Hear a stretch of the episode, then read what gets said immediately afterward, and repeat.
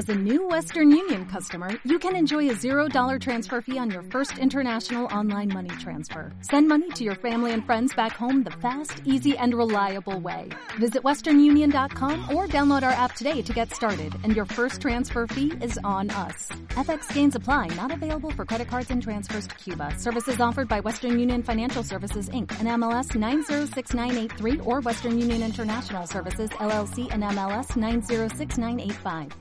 ¿Qué tal? Sean bienvenidos de nuevo a su canal alternativo. Espero se encuentren muy bien. El tema de hoy va a ser un tema muy importante y de suma importancia para aquellos padres futuros o madres futuras.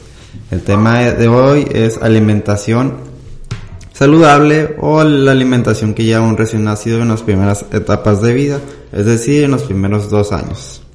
Mi nombre es Daniel Montoya. Mi nombre es Stephanie Rivas. Y pues vamos a empezar. Este es un tema de suma importancia, como les acabo de mencionar, ya que existen diferentes etapas en donde se debe incorporar cierto tipo de alimento con cierta consistencia y también debemos evitar cierto tipo de alimentos. Y, algo muy importante, obvio, es la etapa en la que se da el alimento, ya que si hablamos de que se da un, un alimento que no está adecuado para, para la etapa que está el recién nacido, puede afectar tanto sistema respiratorio, sistema cardiovascular, hasta incluso su sistema, el, las papilas gustativas, ¿verdad? Entonces tenemos que tener mucho cuidado en toda la alimentación que tiene el bebé. Más adelante vamos a sobre los alimentos que se deben incorporar en diferente etapa y obviamente también de la lactancia materna. Así que pues vamos a empezar por los primeros meses de vida. Okay lo vamos a dividir en, en dos, ¿no? Quedamos que desde el día uno hasta el primer año y después primero a los dos años, ¿no? Ok. Bueno, dentro de la primera etapa, de nuevo se divide en dos, que es del día uno hasta los seis meses y de los seis meses en adelante. ¿Por qué? Porque dentro de los primeros seis meses, el lactante, que ese término se utiliza porque el niño se debería de alimentar fundamentalmente de leche, que va desde el nacimiento hasta los seis meses. A partir de los seis meses eh, ya existe la alimentación complementaria. Pero bueno, primero vamos a hablar acerca del periodo de la lactancia, que debería de ser, como ya lo mencioné, eh, hasta los seis meses, debería de ser lactancia materna exclusiva o en su defecto fórmula. en este caso me refiero a eh, las fórmulas diseñadas para bebés, para lactantes, no entra aquí eh, la leche de vaca o cualquier otro sustituto vegetal como de leche de almendras, de coco, nada de esto entra aquí. ¿Por qué únicamente debe de ser la lactancia? Porque aún los bebés no están preparados, entonces únicamente sus reflejos primarios es la succión y la deglución. Entonces hay que evitar cualquier eh, alimento sólido en papillas ante, antes de lo mencionado. Entonces, eh, debería de ser lo más rápido posible, lo más precoz desde el nacimiento. Hay que tratar de... ¿Qué palabra? O sea, hay que tratar de darle pecho desde el momento para que el niño comience a, succionar y hay que tratar de evitar que lo primero que se le dé sea la toma en biberón o en cualquier otra cosa para tratar de evitar de confundirlo. Cuando hacemos esto de que el niño está, la primera toma se la dan con biberón y después quieren que empiece a, a tomar pecho, entonces se confunde. Y pues el tipo de lactancia aquí, en el caso de cuando se da pecho, debe ser a libre demanda, sobre todo en los primeros seis meses. ¿Por qué? Porque no, o sea, no está regulado, como que hay que tratar de de ver cuando se siente satisfecho, entonces parar, pero lo único que se recomienda aquí es que sea durante 8 y 10 minutos, ya que en los primeros 5 minutos es cuando se obtiene del 90 al 95% de leche. Pasando esto podría tener problemas tanto el lactante, que en este caso podría tener meteorismo, o la madre tener consecuencias en grietas en el seno. Y aquí lo único que se tiene que evitar de la madre es, ya sabemos que es el alcohol, el tabaco y el café. Eh, ¿Por qué únicamente leche materna? Aquí es, es importante conocer que la formulación que tiene cumple con todos los requerimientos, con todas las necesidades eh, que necesita el bebé. Entonces, entre los primeros 4 y 6 días, ¿qué es lo que se, se crea? Es lo del calostro. Entonces es esta leche que va a ayudar eh, a las defensas del niño, pero también sigue, o sea, cumple con todos los requerimientos. Pasando de esto, entrando del día 6 al 15, tenemos la leche que es de transición. Se le llama así porque está, digamos, como tomando una, eh, como cambiando, ajá, cambiando. Y aquí lo que pasa es que aumenta la lactosa, lípidos, vitaminas lipo e hidrosolubles siguen estando. Y una vez pasando este tiempo, ya tenemos la leche madura, que aquí el contenido calórico es más alto y tenemos también más por ciento de agua, que sería el 80%. Que aquí una eh, duda que suelen tener las madres es que si además de dar pecho se tiene que dar tomas de agua, tomas de té, eh, todo este tipo de cosas. No, no se tiene que dar. ¿Por qué? Porque como ya lo mencioné, eh, ya tiene cierto porcentaje de agua. Entonces está cubriendo todo, no necesita nada más durante los primeros seis meses. Eh, ¿Cuándo no debe de existir una lactancia materna? En el caso de que la madre esté pasando por alguna quimioterapia, que tenga tuberculosis, eh, que sea madre que consuma drogas, algunos fármacos que intervengan o que pasen. tampoco infecciones de VIH y pues cualquier otra restricción que no permita. Y pues en este caso ya se utilizará la lactancia con fórmula, pero aquí sí se va a dividir, ya van a hacer las tomas dependiendo del lactante, del peso que tenga, si es bajo peso se recomienda una fórmula, si está en peso normal se recomienda otra, pero esto ya va a depender del, del pediatra. Perdón. Y pues sí, como ya lo mencioné, eh, aquí no entra leche vaca ni ningún otro, ¿ok? Y a partir de los seis meses ya inicia la alimentación complementaria. Así es. Te toca. bueno, una vez que pasaron ya los seis meses y hubo una... La, la nutrición del bebé fue exclusivamente de leche materna o de fórmula, si fue del caso, entonces aquí vamos a empezar del mes 6 al 7 y vamos a empezar con la alimentación complementaria. Y esto quiere decir que va, va, a ser un complemento de la leche materna junto con alimentos ya líquidos o sólidos, se puede decir.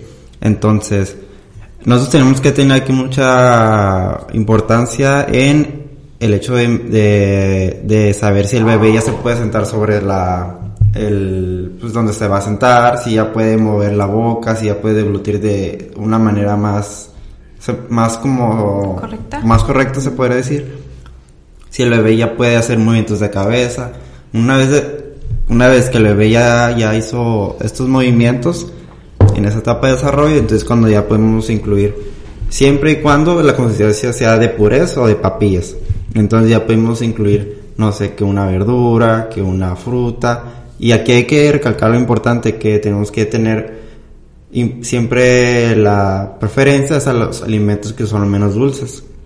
Ya que si le damos al bebé alimentos dulces como puede ser una fruta o, un cereal como el arroz, entonces el bebé se va a acostumbrar a ese sabor y va a ser más dulce al momento de probar otro tipo de alimento como puede ser una verdura como calabaza o como camote. Entonces tenemos que tener la como una lista y enumerar siempre dar el alimento que nosotros correspondamos que sea menos dulce. Entonces, en, el, en la alimentación complementaria, aquí ya se va a poder incluir aquellas verduras que estén, que se puedan cocer y sean fáciles de deglutir para el bebé, las frutas que sean fáciles de cocinar y que sean fáciles de, de deglutir en el bebé, algunos cereales como puede ser la avena, el arroz y todo aquello que sea fácil de evolución para el bebé. Y lo vamos a incorporar progresivamente, es decir, no vamos a dar cuatro cucharadas de golpe al bebé porque ya puede comer, ya está en el mes 6 o en el mes 7 y ya puede consumir todo tipo de alimento. No, vamos a empezar poco a poco, es decir, yo le doy una cucharada de, uh, pues sí, de camote. Les damos una cucharada, tenemos que tener en cuenta que esa cucharada va a ser como el límite máximo que se puede uh, consumir el bebé y también tenemos que tener suma importancia en anotar el alimento que le estamos dando, ya que tenemos que llevar un registro si el bebé le causa alguna alergia o algún malestar, tenemos que saber qué alimento fue el que le causó daño y buscar. Entonces tenemos que tener en cuenta que vamos a dar, no sé, como acabo de mencionar, el camote, solo vamos a dar por tres días seguidos para saber si fue aceptable en el bebé y no fue otro alimento. Y ok, entonces seguimos del mes 6 al 7, ahora va a ser el mes del 7 al 8. En este mes ya podemos incluir las leguminosas, es decir, los frijol, el frijol, el garbanzo, pero siempre y cuando cumple con los requerimientos de la, de la consistencia que sean en purés o de fácil devolución para el bebé. Entonces, en esta etapa ya bebé ya puede, ya puede tener los movimientos como un, como un bebé normal, es decir, ya puede, ya puede hacer movimientos de manos en la boca, ya puede masticar mejor la, la comida y aquí ya podemos saber que el bebé puede estar jugando con el alimento porque ya lo mira como algo más de, ya va, ya va a tener más interacción entre el bebé y la comida. Después tenemos el mes 8 al 9, aquí ya es donde, perdón, del, del mes 8 en adelante y aquí prácticamente ya se pueden incluir casi todos los alimentos, pero igual manera tenemos que tener en cuenta lo mismo que acabo de mencionar. La consistencia del alimento debe ser igual blanda, de fácil devolución, en trozos muy finos, que sea apto para el consumo del bebé. Aquí ya podemos incluir más el huevo o si pueden empezar con la yema. Y a lo mismo, tener un registro de qué alimento está consumiendo el bebé y, y así mantenerlo durante 3 a 4 días para tener un mapeo y saber qué alimento está causando algún malestar o algún daño. Mm, y aquí algo muy importante en esta etapa es que ya el bebé le causa alguna felicidad o algún malestar la comida. Es decir, él al momento de consumir un alimento va a hacer caras de que le gusta el alimento o de que no le gusta. Por ejemplo, no sé, consume una cucharada de, de huevo y lo está masticando, él va a saber si la consistencia se le hace aguada o si la escupe. Tal vez va a quedar algo más, un corte más fino, más delgadito, en donde él ya pueda masticar de manera correcta. Y pues sí, eh, a partir del mes 12 ya prácticamente se pueden recomendar todo tipo de alimentos pero aquí tenemos que tener una, una, entre comillas, ya que no se pueden incluir alimentos que sean de difícil devolución para el bebé, como puede ser las almendras, las avellanas, las nueces, los pistaches, el cacahuate, las frutas que sean de difícil masticación, como puede ser la manzana, frutas que tengan muchas semillas, porque se le pueden atorar, verduras crudas tampoco no se recomienda, la leche, aquí tenemos que tener igual cuidado, igual como les acabo de mencionar, de que lleva un registro de si le está causando algún daño o, o, si, si es apto para él, para digerirlo. Y también tenemos que tener mucho cuidado sobre la carne blanca, que va a ser el pescado. Tenemos que tener en cuenta que el pescado no debe tener semillas, ya que pueden causar... Espinas. Ah, espinas, perdón. si estás poniendo atención. No pueden tener espinas, ya que pues sí, van a causar un daño en la, en la boca del bebé o que se pueda atragantar con una. Así es. Pues creo que no, no cabe más de mencionar que alimentos. Cada caso va a ser especial, como mencionó mi compañera, de que si la lactancia no le funciona va a ser fórmula, pero eso va a depender siempre de cada caso. Y al igual que los alimentos. Si en la familia hubo antecedentes de que el huevo le causa alergia al padre o la madre, entonces al bebé también hay que tener cuidado de no dárselo en el primer año, sino podemos esperar un tiempo o irlo introduciendo paulatinamente. Así es.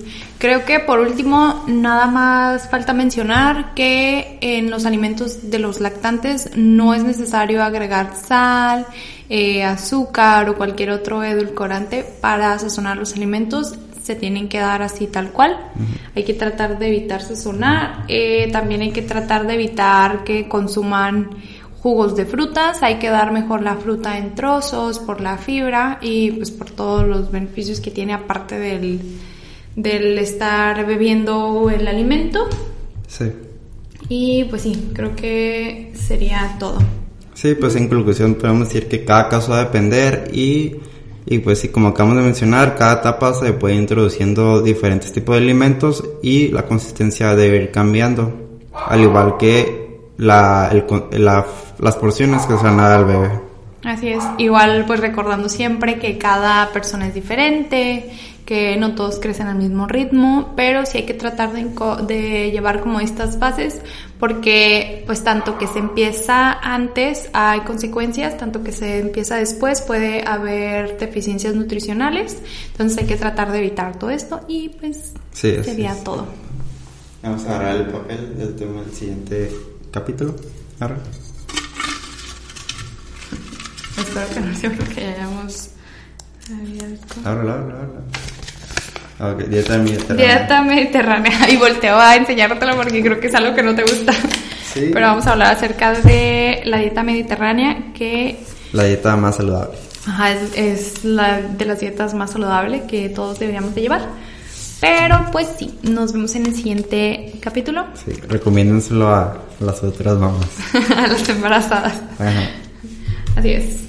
Y pues nada, adiós. Gracias por escucharnos. Bye.